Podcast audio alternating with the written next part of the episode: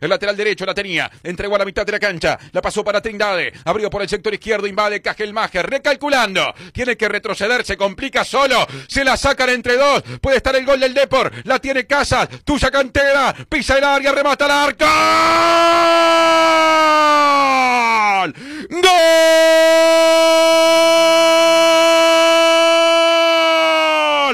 Rojiverde Cantera. Presión sobre Cajelmacher. Y entonces Casas primero. Y Cantera después. Tuya Maxi. Y pelota a la red en Maldonado. En los 15 finales. En la parada 30 de la Brava segunda parte. El gol es locatario. Del Deportivo Maldonado. Deportivo Maldonado 1. Peñarol 0. Atacaba Peñarol. El gol fue del Depo. Por decir fútbol.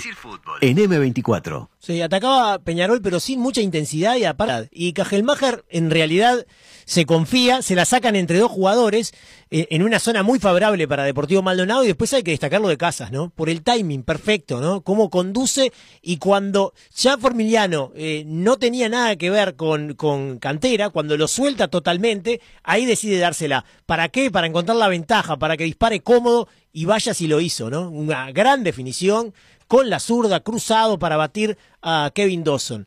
1 a 0 Deportivo Maldonado en un segundo tiempo en el cual Peñarol lo había intentado pero sin ningún tipo de claridad y ahora le quedan 15 minutos para eh, buscar el empate. ¿Qué resultado para Deportivo Maldonado? Eh? ¿Qué resultado? Decíamos que necesitaba ganar en la tabla del descenso. ¿Qué resultado para agarrar confianza y para sumar en esa tabla que tanto lo necesita? El fútbol se escucha distinto. Escucha distinto. Subí la radio. 32 minutos del segundo tiempo, quebró el marcador para Deportivo Maldonado, Maxi Cantera, pase de casa, gana el Depo 1 a 0 contra Peñarol, un resultado que suena en la sexta del torneo Apertura, viene Telechea para el Depo, el centro al segundo palo, el remate al arco de primera, tapa el arquero, rebote, gol, gol, Muniz, gol,